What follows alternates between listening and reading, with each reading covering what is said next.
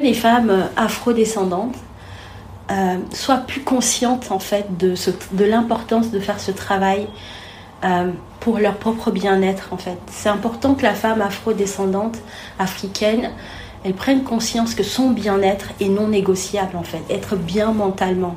Parce que souvent, tu sais. On l'a pas appris, tu sais, très souvent on n'a pas appris, on oublie le, le bien-être de la femme africaine, de la femme noire, parce que mm. elle, elle doit donner.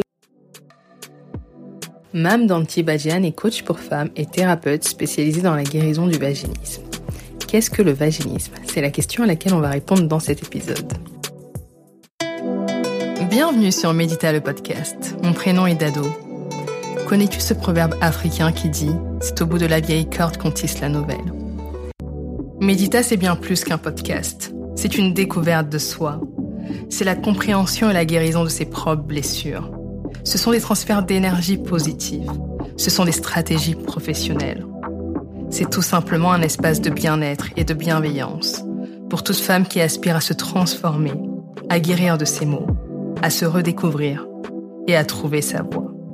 Je suis avec Mam Danti Badjian, qui est coach pour la guérison du vaginisme. On va tout vous expliquer. Bonjour Mam. Bonjour Lado. Merci beaucoup d'avoir accepté mon invitation. Je suis très heureuse de vous recevoir sur Medita. Je suis très heureuse d'être sur ta plateforme et merci pour ton invitation. Avec plaisir. Alors Mam, pour que mon audience, pour que l'audience, en tout cas pour que les personnes qui écoutent puissent te connaître, est-ce que tu pourrais te présenter en quelques mots?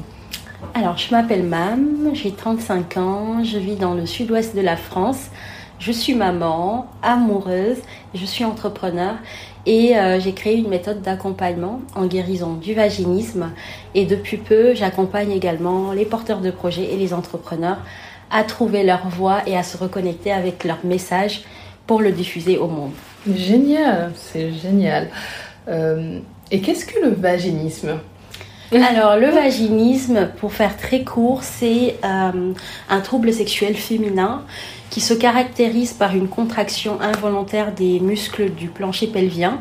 Et c'est cette contraction qui rend la pénétration euh, difficile, voire impossible. Donc tout ce qui va être insertion de tampons, de doigts, de spéculum, et même les rapports sexuels avec pénétration sont soit très douloureux, voire carrément impossibles. Mhm. Je trouve que c'est un sujet qui n'est pas assez connu. Oui, c'est très tabou. Euh, Et le terme, il existe depuis toujours, le vaginisme Oui, il, est, il existe depuis toujours, mais c'est vrai qu'il est très tabou. Mais moi, je ne le connaissais pas avant d'en souffrir. Euh, maintenant, on en parle de plus en plus, mais oui, je suis complètement d'accord avec toi que c'est vraiment tabou et euh, souvent, il y a plein de personnes, à chaque fois que j'en parle, qui connaissent pas. Oui, oui d'accord, génial. D'accord. Donc aujourd'hui, même, tu as décidé de, de, faire en tout cas de ton histoire personnelle, euh, si j'ai bien compris, euh, ton métier, en tout cas ta voix personnelle, professionnelle. Euh, dans ton site, tu dis, tu écris, j'avais aussi ancré en moi beaucoup de croyances limitantes par rapport à la première fois et à la pénétration. J'avais entendu ma mère, mes tantes, des cousines et des copines dire à quel point la première fois faisait très mal. Mon cerveau avait associé la pénétration à la douleur. Est-ce que tu peux nous parler un peu de ton histoire? Oui. Euh, moi, je suis née au Sénégal. J'ai grandi au Sénégal. Je suis arrivée en France euh, après mon bac. Donc, j'ai grandi dans une famille euh, où on parlait très peu de sexualité, voire jamais. C'était vraiment un sujet qui n'était pas du tout abordé. Je me rappelle quand j'ai, même quand j'ai eu mes premières règles, on m'a rien expliqué. Euh, je savais pas ce qui m'arrivait, j'avais très peur. Et euh, à l'âge de 15 ans, je m'en souviendrai toujours, j'avais une cousine qui s'était mariée. Et le lendemain, on est allé euh, la voir. Elle était couchée avec un pagne sur elle, mais vraiment dans un état. Moi, quand je l'ai vue, ça m'a choquée. J'ai demandé à ma mère qu'est-ce qui se passe. Elle m'a pas répondu. Et c'est une autre cousine qui m'a dit, c'est parce qu'elle venait d'avoir son premier rapport sexuel avec son mari et donc euh, la première fois, voilà, ça fait mal. Et c'est pour ça qu'elle était couchée euh, presque, presque dans un état de convalescence. Et euh, moi, c'est vrai que ce jour-là, je me suis dit, j'ai associé justement, je me suis dit donc ça veut dire que faire l'amour, ça fait tellement mal qu'après on est presque malade. Et euh, ma cousine, elle n'arrêtait pas de me répéter, oui, oui, euh, la première fois, ça fait très, très, très mal, euh, c'est pas une partie de plaisir, je lui avais dit, etc. Donc c'est vrai que quand on entend ça très jeune, surtout qu'on a une mémoire cellulaire, et puis quand on est hypersensible, moi je suis une personne très, très sensible aux mots, aux lieux, aux énergies, à tout. Donc j'ai, je l'ai intégré comme une vérité et j'ai gardé ça dans ma tête. Au point où quand je me suis moi-même mariée, en fait, toutes ces phrases sont revenues. Mm. Et puis il y avait aussi d'autres phrases comme euh, le sexe c'est mal, attention aux garçons, que ma mère me répétait pendant toute mon adolescence attention, si tu, ne, si tu ne te maries pas vierge, tu vas faire la honte de la famille, on va te mettre dehors, si tu tombes enceinte avant le mariage, c'est fini. Donc c'est vrai que j'avais, avec tout ce discours-là qui était pas très porteur, euh, en tout cas qui peignait pas une vision positive de la sexualité, je me suis dit, bah, le sexe c'est mal. Et faire l'amour, euh, ça fait très mal. Et donc ça, avec le temps, ça c'est vraiment, euh, c'est vraiment devenu une vérité. Et c'est ce que j'appelle les croyances limitantes. C'est des vérités qu'on a intégrées, qui sont pas toujours vraies, mais qu'on a intégrées comme vraies et qui mm. peuvent malheureusement par la suite devenir des, des vraies limites à notre mm. épanouissement. D'accord. On va parler tout à l'heure comment tu as réussi à te libérer. Mm-hmm. Euh, donc, euh, tu dirais que justement, le vaginisme, c'est dû euh, à un blocage aux croyances limitantes et aussi ben, à l'éducation, la culture, mm. qui rend certains sujets tellement tabous qu'on en fait des croyances limitantes et qu'on est même bloqué en fait dans notre vie intime. C'est ça. C'est ça. Le vaginisme, il faut, faut, vraiment le voir comme... Euh, c'est une forme de somatisation du corps. En fait, le corps somatise, somatisation dans le sens où, euh, moi par exemple, j'ai vraiment senti qu'à un moment donné, mon corps m'envoyait un, un signal d'alerte pour me dire, Mam, va regarder toutes ces choses-là que tu as laissées de côté, tu n'as pas traité, que ce soit des, traumatismes ou même des mini-traumatismes que j'avais eus, enfant ou plus jeune, et euh, que j'avais pas géré, j'avais pas regardé, j'avais pas traité, et le corps va à un moment donné te le remettre euh, à la lumière pour justement t'inviter à travailler dessus. D'accord. Euh, et, et, dedans, il y avait beaucoup de choses. Il y avait les croyances limitantes, effectivement. Il y avait aussi les blessures émotionnelles du passé. Il y avait un manque de connaissance de son corps. Euh, le rapport qu'on entretient avec son propre corps de femme et plein d'autres sujets qui peuvent euh, faire qu'à un moment donné, de toute façon, on est confronté à nous-mêmes. Mhm. Et c'est pour ça que je parle beaucoup de travail sur soi pour justement se libérer de, mhm. de toutes ces blessures et, et, euh, et, freins inconscients qui nous bloquent dans notre mhm. épanouissement. D'accord. Et comment justement ben, libérer, mm. comment se libérer en fait du vaginisme, comment guérir? Alors, il y a beaucoup de, choses à, prendre en compte. Il faut savoir que le vaginisme, c'est à 80% d'ordre psychologique et psychique et à 20, à 20 20-25% d'ordre physique. Donc pour travailler sur le vaginisme, c'est très important dès le début de savoir que la prise en charge doit être autant sur le plan physique que sur le plan psychologique. Sur le plan physique, il y a énormément d'outils qui existent qui permettent de travailler sur le périnée parce qu'on se rappelle, c'est euh, le périnée qui se contracte. Donc on peut par exemple travailler avec les dilatateurs vaginaux. Ce sont des, c'est un dispositif médical qui permet de travailler euh, sur le périnée pour le rendre plus souple et faciliter l'insertion de tampons de doigts ou euh, de spéculum et euh, faciliter également la pénétration. Il y a également le massage du périnée. Donc l'idée c'est vraiment d'aller masser le périnée pour bien le détendre, déjà l'identifier parce que beaucoup de femmes savent même pas où se trouve leur périnée. déjà. Il y a un manque d'éducation euh, autour de du corps, du sexe. Exactement, de la connaissance du corps, de l'identification de nos parties intimes parce qu'aussi dans des croyances limitantes, il y a aussi cette idée que c'est sale, c'est mystérieux, faut, faut le cacher, il faut mm. pas s'intéresser, alors que c'est quand même notre corps, quoi. Bien sûr. Et euh, alors sur la partie psychologique, le travail déjà, il va commencer dès lors qu'on a cette conscience qu'il y a un lien entre le corps et le, le physique et, le, et la partie psychologique. Donc le corps et l'inconscient sont vraiment liés. Parce que quand on arrive, euh, quand on a envie de faire l'amour et que le corps bloque, c'est qu'il y a un message qui est envoyé par le subconscient qui fait que la pénétration n'est pas possible. Donc l'idée c'est d'aller regarder Qu'est-ce qui fait qu'on est bloqué Et donc, dans le travail psychologique, la première étape pour moi, c'est l'identification des croyances et de les ramollir. Donc, il y a des protocoles en coaching et en hypnose qui permettent en fait de et en PNL aussi en neurosciences qui permettent de déprogrammer des croyances ou des pensées qu'on a ancrées pour les remplacer par des croyances plus porteuses et positives. Et des fois, il y a des outils hyper puissants. Franchement, moi, j'ai découvert des outils, mais qui sont hyper puissants. Ils permettent assez rapidement, en quelques séances, de changer les croyances ou de déprogrammer des choses qui sont ancrées euh, depuis plusieurs années. Et ça, on le sent tout de suite. On voit tout de suite comment le corps il réagit quand on n'a plus une croyance qui est active.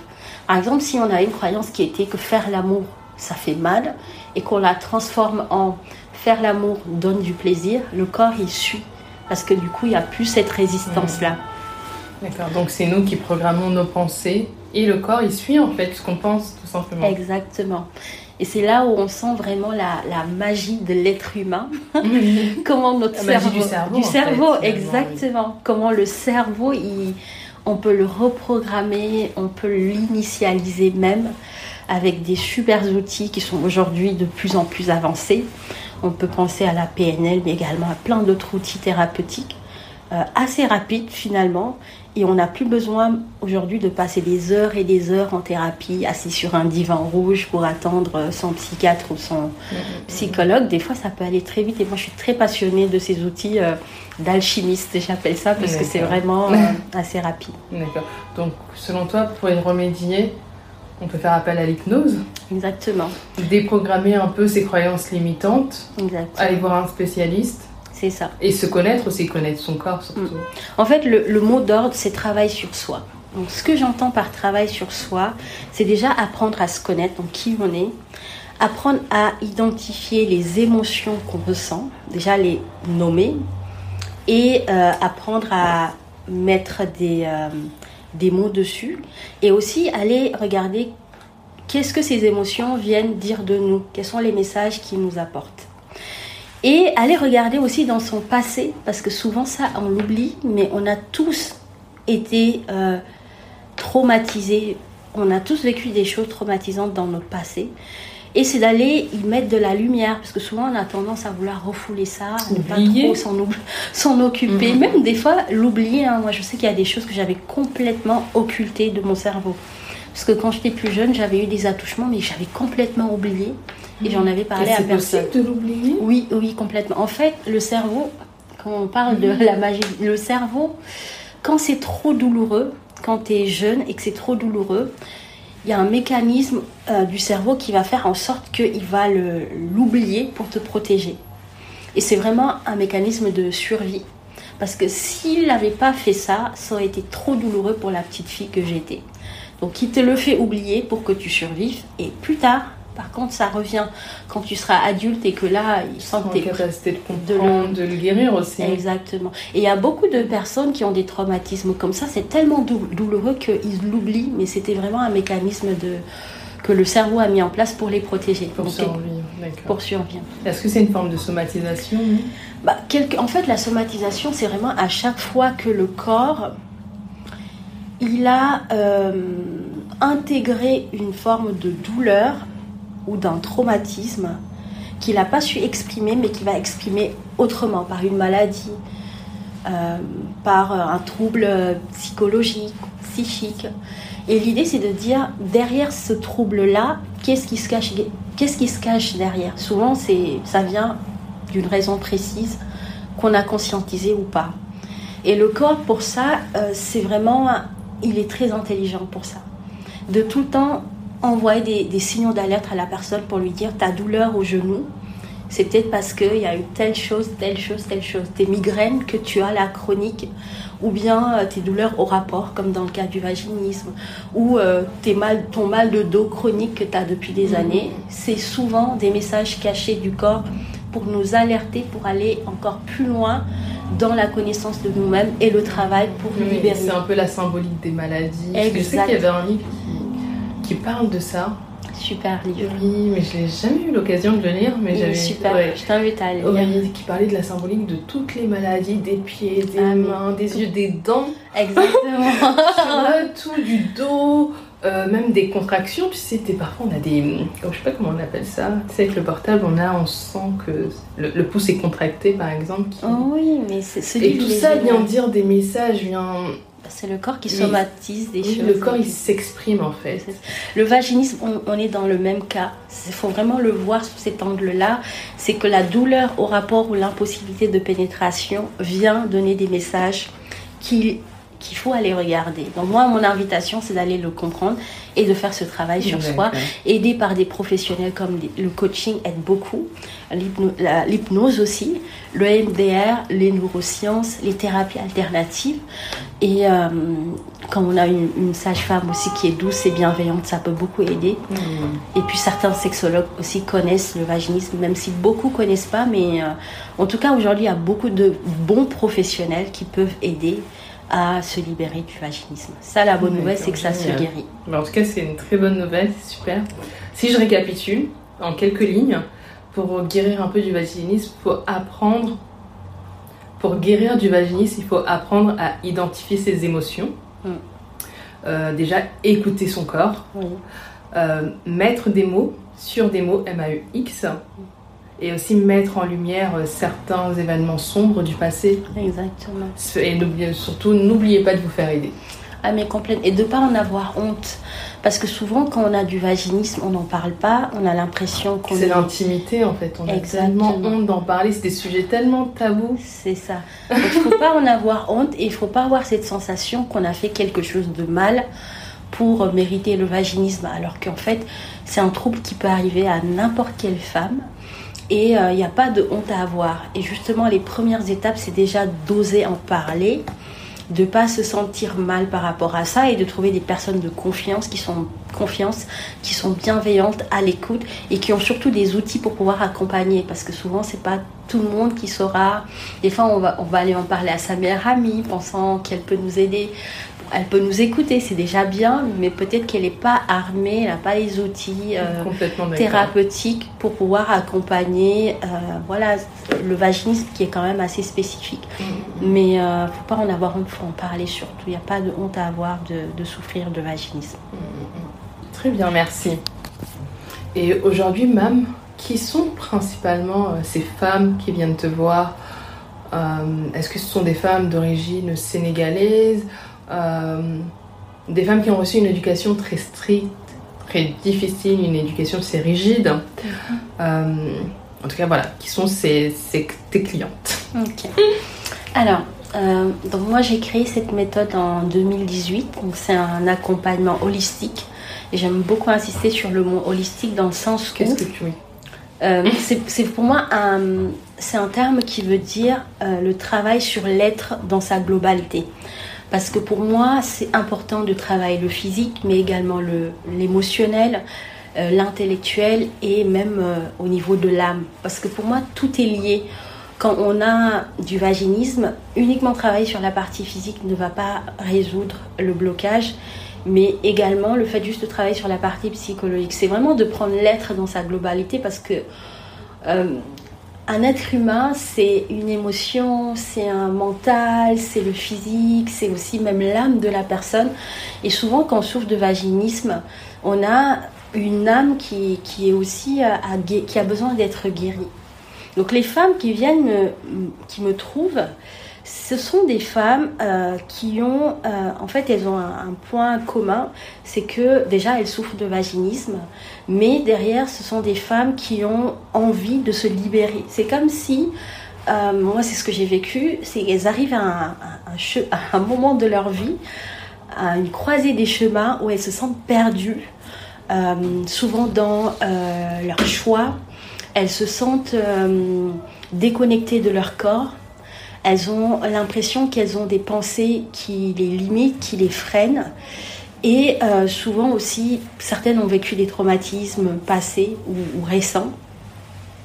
Mais j'ai remarqué que la plupart des femmes qui, me suivent actuellement ou qui travaillent avec moi euh, ce sont pas. Alors, contrairement à ce que je pensais au départ, parce que je me suis dit que je suis une femme noire, euh, je vais attirer des femmes euh, d'origine africaine. Mm-hmm. en fait, je, je, pense que comme mon message il est universel, parce que dans mes contenus, je parle beaucoup de l'amour, de l'amour de soi, de apprendre à s'aimer et de, de revenir à soi, cette reconnexion à soi qui permet finalement d'aller bah, balayer toutes ces choses qu'on a besoin de libérer. Euh, donc ça touche énormément de femmes, que ce soit des femmes maghrébines, des femmes européennes, des femmes américaines, des femmes africaines aussi. Euh, puis comme on touche à des messages universels, donc ça m'étonne pas que mon message touche euh, toutes ces femmes-là, mais j'aurais aimé, alors ça c'est vraiment, une, vraiment un désir, que les femmes afrodescendantes euh, soient plus conscientes en fait de, ce, de l'importance de faire ce travail euh, pour leur propre bien-être en fait. C'est important que la femme afro-descendante africaine elle prenne conscience que son bien-être est non négociable en fait, être bien mentalement. Parce que souvent, tu sais. On l'a pas appris, tu sais. Très souvent, on n'a pas appris, on oublie le, le bien-être de la femme africaine, de la femme noire, parce que Mm. elle, elle doit donner. Mm. C'est-à-dire, elle doit faire plaisir aux autres. Mm. Et s'oublier. Et si tu as une femme africaine qui pense à son bien-être, souvent elle sera taxée d'égoïste. Hmm. Je suis complètement d'accord avec toi. Ça, c'est clair que même quand tu vois nos mamans euh, dans leur mariage, c'est elles portent tellement de choses, vraiment. Moi, je trouve que ce sont vraiment des warriors parce qu'elles portent tellement de choses. Jamais elles se plaignent. Elles font passer toutes les autres personnes avant elles, leur mari, leurs enfants, la famille de leur mari, les voisins, toute la famille. Et elles seulement après, elles peuvent penser à elles. Et je pense que c'est vrai qu'on ne me l'a pas appris. hein. Moi, jamais on m'a appris de prendre soin de moi, de me considérer comme une queen, de me prioriser. Ça, j'ai dû l'apprendre par moi-même. Parce qu'à un moment donné, je voyais bien l'impact que ça avait dans mon état mental. J'étais pas bien, j'étais en déprime, j'étais fatiguée, j'étais même des fois dans des états émotionnels que je ne comprenais même pas. Et à un moment donné, je me suis dit stop, la vie, je crois pas que ce soit ça en fait. Je suis pas née pour vivre une vie de souffrance, d'être dans un, co- dans un corps de souffrance, d'être, de, de vivre une vie qui ne me convient pas. Je pense qu'autre chose est possible. Donc, euh, moi, en tout cas, le message que j'ai vraiment envie de lancer, c'est euh, de nous rendre compte qu'en fait, on n'a qu'une seule vie, déjà, et que euh, c'est vraiment important de revenir à l'essentiel. Et l'essentiel, c'est nous dans notre état le plus pur, où on est bien dans notre tête, bien dans notre corps, on fait ce qu'on aime, on se fait plaisir. Se faire plaisir, ce n'est pas être égoïste. Au contraire, plus on se fait plaisir, bah, plus on aura de l'espace mental disponible pour écouter nos proches, nos familles. Parce que quand on n'est pas bien, finalement, on peut aider personne réellement.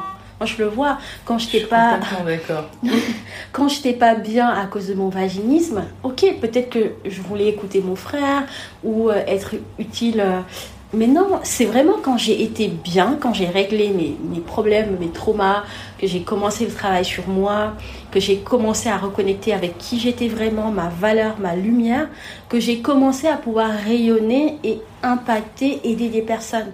Mais ça, tant qu'on est dans un corps de souffrance et qu'on n'est pas bien, on ne peut pas le faire.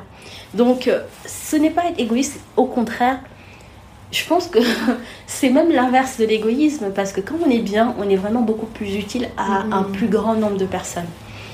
Et c'est vrai, on ne nous l'apprend pas, mais c'est pas parce qu'on ne nous l'apprend pas qu'on ne va pas l'apprendre. Exactement. Donc, à un moment donné, quand on devient adulte, c'est ça aussi, c'est de se poser, puis de se poser des questions et de se dire, ok, qu'est-ce que dans tout ce que j'ai euh, acquis de mes parents, de ma culture, qu'est-ce que je garde? Parce que c'est utile, il y a des belles traditions, des belles choses qu'on nous a transmises, que nos parents nous ont transmises, qui sont des belles valeurs qu'on garde.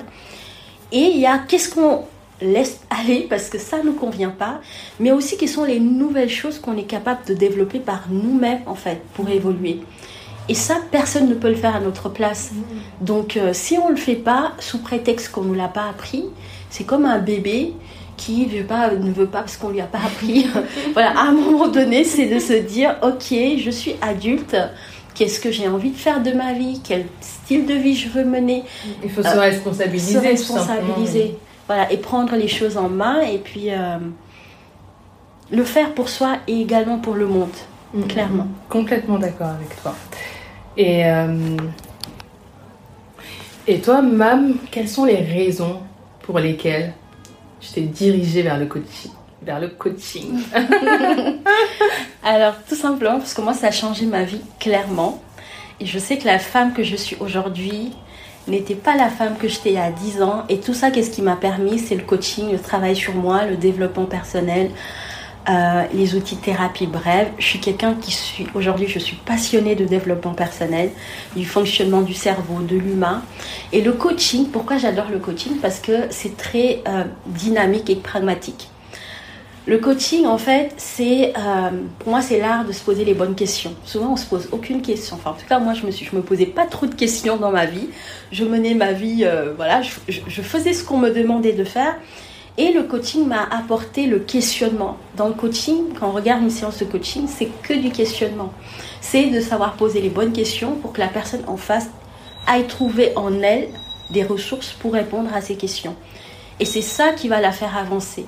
Donc moi, le coaching, c'était vraiment aussi un outil que j'aime beaucoup parce qu'à chaque fois, il y a des étapes, il y a des actions à mettre en place pour avancer. On se sent bouger, on sent qu'on est en train de bouger, que ça, que ça shift, qu'il y a des prises de conscience, qu'on évolue, qu'on pose des actions claires et qui sont mesurables en fait. Comparé à d'autres thérapies où des fois on a l'impression que ça stagne, ça n'avance pas trop, ok on va aller parler avec son psy, mais derrière s'il n'y a pas d'action concrète, mesurable, en fait il n'y a rien qui change. Donc c'est pour ça que moi le coaching j'ai vraiment adoré, donc je me suis formée à l'école française de coaching et c'est vrai que c'est un outil personnellement qui a beaucoup changé ma vie. Aujourd'hui, euh, je suis celle que je suis parce que justement, à un moment donné, j'ai décidé de prendre ma vie en main et Mm. de changer les Et choses. c'est là que tu as pris conscience que tu voulais euh, coacher les autres. Exactement. Bah, en fait, après, ça vient naturellement. combien de temps environ? Alors, je me suis formée en 2015. J'ai créé ma méthode en 2018, donc trois ans après.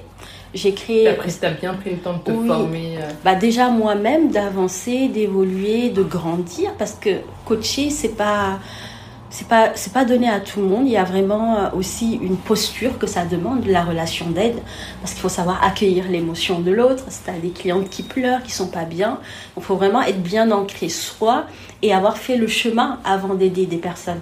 Parce que souvent quand on n'a pas fait de soi-même le propre chemin, ça peut être très difficile de pouvoir accueillir ce que vit l'autre sans faire des transferts sur sa propre histoire qu'on n'a pas réglée.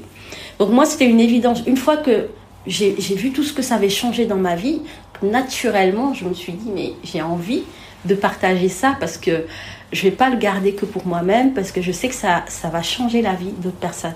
Et c'est là où j'ai commencé à accompagner des femmes. Et, euh, et je- et je- j'ai vraiment trouvé ma voie parce que pour le coup, euh, c'est ce que je sais faire le mieux. Mm. Et euh, écouter les personnes, les aider, me, me, me rendre utile, leur apporter ma médecine unique, hein, j'appelle ça vraiment, c'est ma médecine, c'est euh, leur permettre d'être bien aussi à leur tour. Euh, et après, plus tard, bah, bah, rayonner, déployer leur lumière et elles aussi, à leur tour, impacter le monde. Parce que je pense qu'on est toutes là pour euh, une mission bien définie et, et- et très particulière et utile pour l'humanité. D'accord, super. En tout cas, merci beaucoup, Mam. Merci d'avoir répondu à cette invitation. Euh, donc, on a appris plein de choses sur le vaginisme, sur soi, le Mhm. travail sur soi, l'introspection, euh, l'hypnose aussi, donc Mhm. des méthodes euh, de guérison grâce au cerveau. Et merci beaucoup.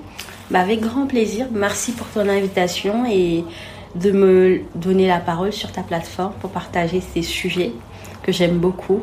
Et j'espère que les personnes qui vont écouter cet épisode en sauront plus sur le vaginisme.